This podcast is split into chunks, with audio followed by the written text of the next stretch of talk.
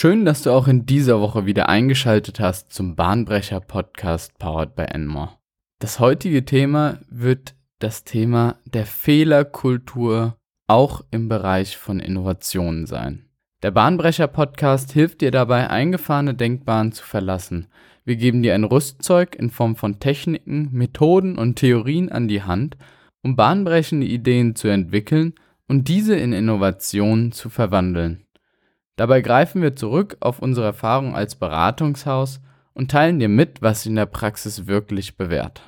Sätze wie Fehler oder Irren ist menschlich, durch Fehler lernt man oder auch hinfallen und danach wieder aufzustehen, sind Sätze, die, glaube ich, uns allen bekannt sind, die auch in gewisser Weise den Anschein machen, dass eine Fehlerkultur vorhanden ist. Und damit liegt man im Prinzip gar nicht falsch, denn unter Fehlerkultur versteht sich in der Regel nur der Umgang und die Reaktion auf Fehler. Dabei findet noch keine Wertung statt, ob der Umgang gut oder schlecht ist, sondern unter Fehlerkultur, unter diesem Gesamtbegriff, befindet sich grundsätzlich erstmal eine neutrale Haltung, die noch gar nicht wertet, ob eine Fehlerkultur dienlich oder unpassend bzw. nutzlos ist. Deswegen vorerst mal der Blick auf die Akzeptanz und der Umgang mit Fehlern in Deutschland, in unserem Land was die Deutschen relativ stark auszeichnet und was auch in gewisser Weise ein kulturelles Alleinstellungsmerkmal ist, ist die deutsche Schadenfreude. Es gibt wohl kaum ein anderes Land, was so schadenfreudig ist wie Deutschland. Das macht sich auch in deren Sprachen bemerkbar, denn das deutsche Wort Schadenfreude wird sowohl im Englischen, Französischen, Italienischen, Spanischen, Portugiesischen und Polnischen eins zu eins so verwendet, wie wir es in Deutschland auch verwenden. Und sie haben in ihrer Sprache, was ja ein bemerkenswerter Bestandteil der jeweiligen Kultur des Landes ist, noch nicht mal ein eigenes Wort für diesen Begriff. Doch was steckt da eigentlich dahinter? Und was sich dahinter verbirgt, ist eigentlich, dass wir uns sogar darüber freuen, aber in diesem Fall nicht wirklich im positiven Sinne, sondern eher im negativen Sinne. Wir machen uns lächerlich über die Person, die einen Fehler gemacht hat oder der was fehlerhaftes, tollpatschiges passiert ist. Das ist schon einer der großen Anker unserer Kultur. Ein weiterer Anker unserer Kultur ist, die Leistungs- und Erfolgsgesellschaft, die in Deutschland sehr, sehr stark propagiert wird. Das heißt, dass du dich über deine Leistungen, die du erbracht hast und die Erfolge, die du erzielt hast, auszeichnest und dass die bei uns in der Gesellschaft einen sehr, sehr hohen Stellenwert besitzen. Dieses System wird bereits im Schulsystem angewendet, aber auch in unserem Strafsystem findet das Ganze Anwendung, dass gutes Handeln in der Regel belohnt wird und Fehler, die begangen werden, sehr stark bestraft werden. Für gute Leistungen und sozusagen richtiges Handeln bekommt man gute Noten und dadurch wird dieses Handeln und diese Art und Weise gefördert oder wird angestrebt von den jeweiligen Personen und für schlechtes Handeln wird man und Fehler wird man bestraft und damit werden auch diese Aktivitäten sehr stark reduziert. Also es ist im Prinzip eine Leitung der menschlichen Tätigkeit dahingehend, keine Fehler in diesem Sinne zu begehen. Ein relativ plakatives und praktisches Beispiel ist Christian Drosten, der so das Gesicht und der Virologe der Corona-Pandemie geworden ist und viele Kritiker werfen nun Christian Drosten vor, dass er schon damals falsch gelegen hat bei der Schweinegrippe und allen empfohlen hat, sich bei der Schweinegrippe zu impfen, obwohl sich im Nachhinein herausgestellt hat, dass die Schweinegrippe doch gar nicht so problematisch für die Gesellschaft ist. Und genau diesen Fehler, den er damals gemacht hat, wird ihm heute auch vorgeworfen und seine Kredibilität wird aufgrund dessen in Frage gestellt, obwohl es sich um einen ganz neuen Virus handelt. Das Merkwürdige an dieser Denkweise ist ja eigentlich, dass die Leistung wurde damals nicht erbracht von Christian Drosten und deswegen kann er die Leistung auch nicht heute erbringen. Also man ist nur das, was man bereits in der Vergangenheit getan hat. Logischer wäre es doch aber vielmehr, Christian Drosten deutlich mehr Vertrauen zu schenken, weil er einmal gescheitert ist und weil er aus diesem Scheitern Lerneffekte generieren konnte, die andere gegebenenfalls nicht generiert haben und aufgrund dessen gegebenenfalls die heutige Situation viel, viel besser, sollte er reflektiert damals gehandelt haben, einschätzen kann, als gegebenenfalls andere Virologen weil er genau mit einem ähnlichen Problem sich schon mal beschäftigt hat, damals versagt hat und aus diesem Versagen neue Erkenntnisse herausgezogen hat, die jetzt auf einen ähnlichen Fall angewendet werden können. Das heißt ja eigentlich, dass wir gar nicht sagen sollten, weil Christian Drosten damals versagt hat, wird er auch heute wieder versagen, sondern Logisch wäre es vielmehr, das Ganze umzukehren, sollten wir eine leistungsfördernde Fehlerkultur aufweisen. Was wir eigentlich also sagen müssen ist, weil Christian Drosten damals falsch gelegen hat und er dadurch vieles gelernt hat, wird er diesen gleichen Fehler, den er damals gemacht hat, wahrscheinlich heute nicht mehr machen können und gegebenenfalls richtig liegen. Das nur so als erster kleiner Denkansatz, wie so eine Fehlerkultur eigentlich aufgebaut ist und was so die unterschiedlichen Art und Weisen Möglichkeiten des Denkens sind. Letzten Endes führt also alles in der deutschen Kultur darauf hinaus, dass wir eine Null-Toleranz-Gesellschaft sind, um es jetzt etwas sehr plakativ und auch sehr, sehr kritisch auszudrücken bei der Fehler in der Vergangenheit zu Scham, sozialer Verachtung und auch einem gewissen Vertrauensverlust führen. Das mal so wirklich von ganz oben die Stereotype abgegriffen, die Deutschland als Kultur darlegt. Wir befinden uns auch in einem gewissen Wandel, da bei vielen genau dieses Umdenken, was wir in diesem Podcast ansprechen, eingesetzt hat. Ein weiteres Beispiel für diese sehr, sehr strikte Fehlerkontrolle und die sehr konsequente Belohnung und Bestrafung ist das Klickertraining bei Hunden und Tieren. Die Basis dieses Trainings ist die Grundhaltung, Verhalten wird bestimmt von seinen Konsequenzen. So wird der Hund darauf dressiert, richtiges Verhalten mit dem Klicken belohnt zu bekommen und dafür ein Leckerli zu erhalten. Für den Menschen gilt dieses Prinzip, dass das Verhalten durch seine Konsequenzen bestimmt wird, nicht ganz umfangreich und allumfassend. Und auch die Belohnung und Bestrafung von Dingen ist nicht unbedingt direkt zielführend, um ein bestimmtes Ereignis zu erreichen, das wünschenswert ist. Weil unsere Grundabsicht, die wir verfolgen wollen, ist ja eigentlich, dass wir Lerneffekte generieren und den gleichen Fehler in der Zukunft idealerweise nicht nochmal machen, obwohl die Situation eine andere ist. Also der Mensch soll die Möglichkeit besitzen, eine Transferleistung zu erbringen aus den Fehlern, die bereits passiert sind. Wenn wir uns etwas genauer betrachten, wie der Mensch auf dieses Bestrafungssystem reagiert, dann sorgt das in erster Linie dafür, dass Ängste ausgelöst werden. Und Ängste innerhalb von Menschen sorgen dafür, dass Personen unsicher werden und weitere Fehler entstehen.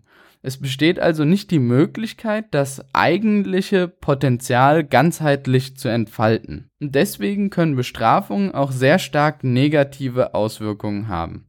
Ein klassisches Beispiel ist das Tragen eines Glases.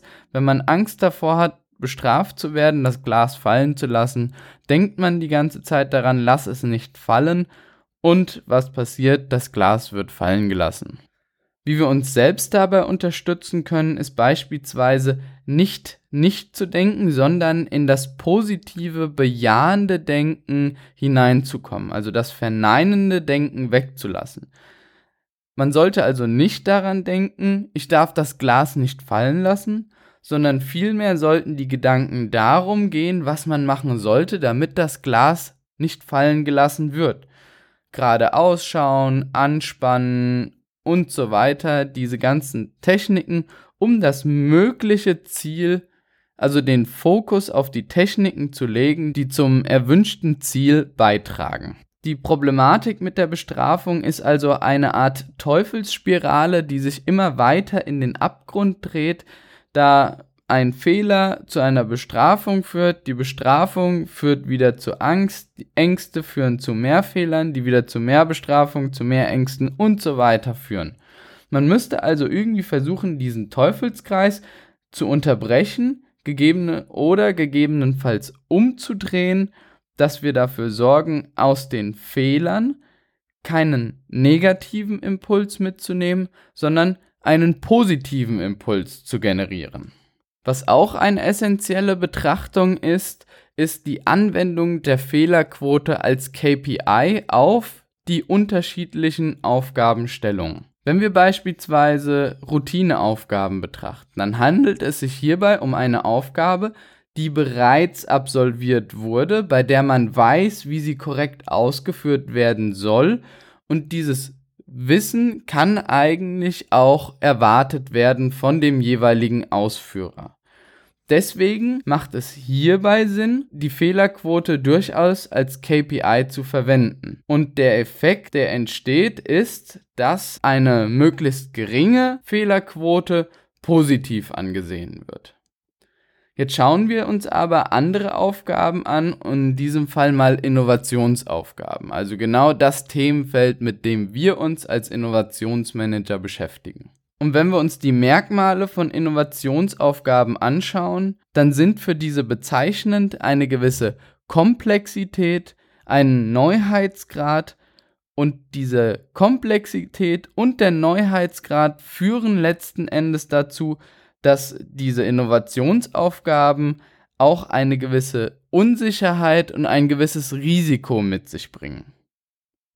Es ist also schon von vornherein eine Aufgabe, die neuartig ist, bei der wir nicht wissen, wie wir diese Aufgabe lösen oder gelöst bekommen und wir haben eine Aufgabe, bei der schon im Voraus ein gewisses Potenzial zum Scheitern vorhanden ist. Die logische Konsequenz, wenn man jetzt, um das vorherige Thema nochmal aufzugreifen, Fehler bestraft, dann hat das die Konsequenz, dass Innovationsaufgaben gar nicht angegangen werden, weil das Risiko von Grund auf schon da ist zu scheitern, man sich also selbst damit schadet und eine Bestrafung eingeht. Es sorgt also dafür, dass man nicht mehr gewillt ist, Risiken einzugehen und im Umkehrschluss auch nicht gewillt ist, Innovationsaufgaben anzugehen und damit Innovation zu erzeugen. Doch jetzt wieder zurück zum Thema KPI, der Fehlerquote bei Innovationsaufgaben. Und anders als bei Routineaufgaben müsste man also bei Innovationsaufgaben sagen, dass eine hohe Fehlerquote aufgrund der vielen Lerneffekte, die dadurch generiert werden, wünschenswert sind. Wir können also sagen, dass die KPI-Fehlerquote je nach Aufgabe einmal positiv ist, wenn sie sehr, sehr gering ist und einmal positiv ist, wenn sie sehr, sehr hoch ist. Und genau das wird auch für viele Innovationsaufgaben proklamiert, dass beispielsweise gesagt wird, fail fast, fail often, fail early, fail cheap, also dass diesem Fehler machen noch ein gewisses Attribut hinzugefügt wird, das genau beschreibt, wie und wann dieser Fehler eintreten soll. Lass uns im Zuge dessen auch nochmal anschauen, welche unterschiedlichen Arten von Fehlern existieren. Und da gibt es immer so gegenpolige Beispiele. Einmal sind das eigenverschuldete Fehler und fremdverschuldete Fehler.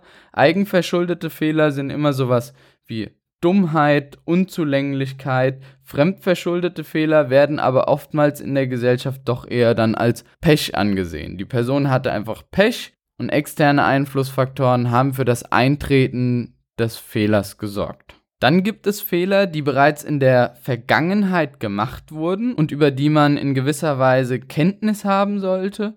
Und dann gibt es Fehler, die bereits passiert sind, die sind schon in der Vergangenheit entstanden und da sollte man zusehen, diese Fehler nicht nochmal zu machen, beziehungsweise über die Fehlerkenntnis zu besitzen, so wie sie für Routineaufgaben gelten. Und dann gibt es Fehler, die neuartig sind, die jemand vorher noch nicht gemacht hat, welche ja dann eher Innovationsaufgaben zuzuordnen wären. Und dann gibt es noch eine dritte Fehlerunterteilung und das sind bewusste und unbewusste Fehler. Also unter dem Bewusstsein, einen Fehler zu begehen, gehört aus juristischer Perspektive in gewisser Weise der Vorsatz und die Fahrlässigkeit. Es wurde der Fehler also absichtlich begangen, beziehungsweise es wurde eine gewisse Sorgfaltspflicht außer Acht gelassen. Wohingegen bei unbewussten Fehlern ein Fehler passiert ist, ohne dass dieser aktiv eingeleitet wurde. Ein Beispiel dafür ist der bewusste Fehler bei Wirecard, dass die Bilanz gefälscht wurde. Ein wahrscheinlich eher unbewusster Fehler, zumindest wenn wir den Informationen glauben, wäre dann der Fehler im Abgasskandal durch den Vorstand bei Volkswagen. Und die Konsequenz macht sich schon direkt bemerkbar in der Unterteilung dieser unterschiedlichen Fehlerarten, dass die eine Fehlerart doch eher mehr akzeptiert ist und die andere Fehlerart gefühlt weniger akzeptiert ist. Also zu guter Letzt nochmal ein paar Ratschläge bezüglich des Umgangs mit Fehlern. Auch wenn Fehler nicht bestraft werden, sollte man sie nicht ignorieren. Das Schlagwort oder der Schlagsatz, der hierbei angewendet werden sollte, ist Fehler nicht ignorieren, sondern reflektieren. Und ein zweites Schlagwort ist wir sollten keine schuldigen Personen suchen, sondern das schuldige Handeln für den Fehler. Denn in dem Handeln befindet sich in der Regel der echte Grund für die Problematik oder der Fehler, der eingetreten ist. Was man auch im Umgang mit Fehlern vermeiden sollte, ist das Drohen oder Schimpfen bzw. die inhaltslosen und grundlosen negativen Bewertungen. Dahinter befinden sich so bewertende Aussagen wie, das ist wirklich die schlechteste Arbeit, die ich je gesehen habe. Die Problematik einer solchen Aussage ist, dass es eine sehr, sehr negative und bestrafende Antwort ist, aber der Grund dafür einfach außer Acht gelassen wird. Somit die Möglichkeit, Lerneffekte zu erzielen, nicht gegeben ist. Was man stattdessen machen sollte, ist, wie am Anfang schon gesagt, den Ursprung, den Grund wirklich zu, ide zu identifizieren für den Fehler und nach möglichen Alternativen und Optionen zu suchen, wie der Fehler vermieden werden kann, beziehungsweise was aus diesem Fehler für die Zukunft mitgenommen werden kann. Zu guter Letzt soll noch gesagt werden, selbst sehr, sehr erfolgreiche Personen haben Fehler gemacht. Hierzu gehören beispielsweise die Beatles, Oprah Winfrey, Walt Disney, Albert Einstein, Steve Jobs, Michael Jordan. All diese Personen, obwohl sie im Laufe ihres Lebens dann einen sehr, sehr großen Erfolg und große Leistungen erzielt haben, haben im Vorfeld und machen auch noch aktuell, sofern sie noch am Leben sind, sehr, sehr viele Fehler. Was sie aber sicherlich beherzigt haben, ist aus den Fehlern Lerneffekte zu ziehen. Man kann also gegebenenfalls sagen, dass diese Personen nur aufgrund ihrer Fehler so erfolgreich geworden sind, wie sie angesehen werden. Versuch mal für dich selbst zu reflektieren, einerseits, wie du auf Fehler anderer reagierst und wie bereits auf Fehler von dir durch andere reagiert wurde. Also die Reflexion des eigenen Verhaltens. Es ist zu sagen, dass die Kultur ein Gut ist, was sich vom Grundsatz her nur sehr schwierig und langwierig verändert und einem sehr, sehr langwierigen Transformationsprozess unterzogen werden sollte. Solltest du dich in der Reflexion also auch dabei ertappt haben, mit Fehlern anderer nicht optimal umgegangen zu sein, dann ist das überhaupt nichts Schlimmes, sondern einfach nur natürlich. Wichtig ist aber, daraus Lerneffekte zu erzielen. Und ganz besonders wichtig ist, wenn wir uns das Thema der Fehler nun betrachten, du solltest das Ganze in die Zukunft mitnehmen und dich in Bezug dessen ganz besonders reflektieren. Denn mit dem Wissen dieses Podcasts kannst du nicht mehr sagen, dass der Fehler dir unbewusst passiert, sondern du durch die Information ein Bewusstsein dafür entwickelt hast und somit die Möglichkeit besitzt, in Selbstreflexion zu gehen und die Fehler, die du gemacht hast, im Bewusstsein zu verorten und für die Zukunft zu optimieren. Zu guter Letzt möchte ich einen der klügsten Köpfe Deutschlands zitieren, und zwar Albert Einstein. Er hat mal die Aussage getroffen, If you've never failed, you've never tried anything new. Und das soll insbesondere dir Mut geben, Fehler zu machen, auch in einer Kultur, in der das Fehlermachen als sehr, sehr negativ angesehen wird, aber wie die großen Beispiele wie Steve Jobs oder auch Oprah Winfrey zeigen, ist, dass du aus Fehlern nur lernen kannst und mit diesen Fehlern die Möglichkeit besitzt, doch noch große Erfolge zu erzielen. Solltest du Fragen, Verbesserungsvorschläge oder Ideen zu unserem Podcast haben, dann kontaktiere uns gerne unter contact@enmore.de. Wir unterstützen dich, dein Team und dein Unternehmen gerne bei der nächsten Innovation.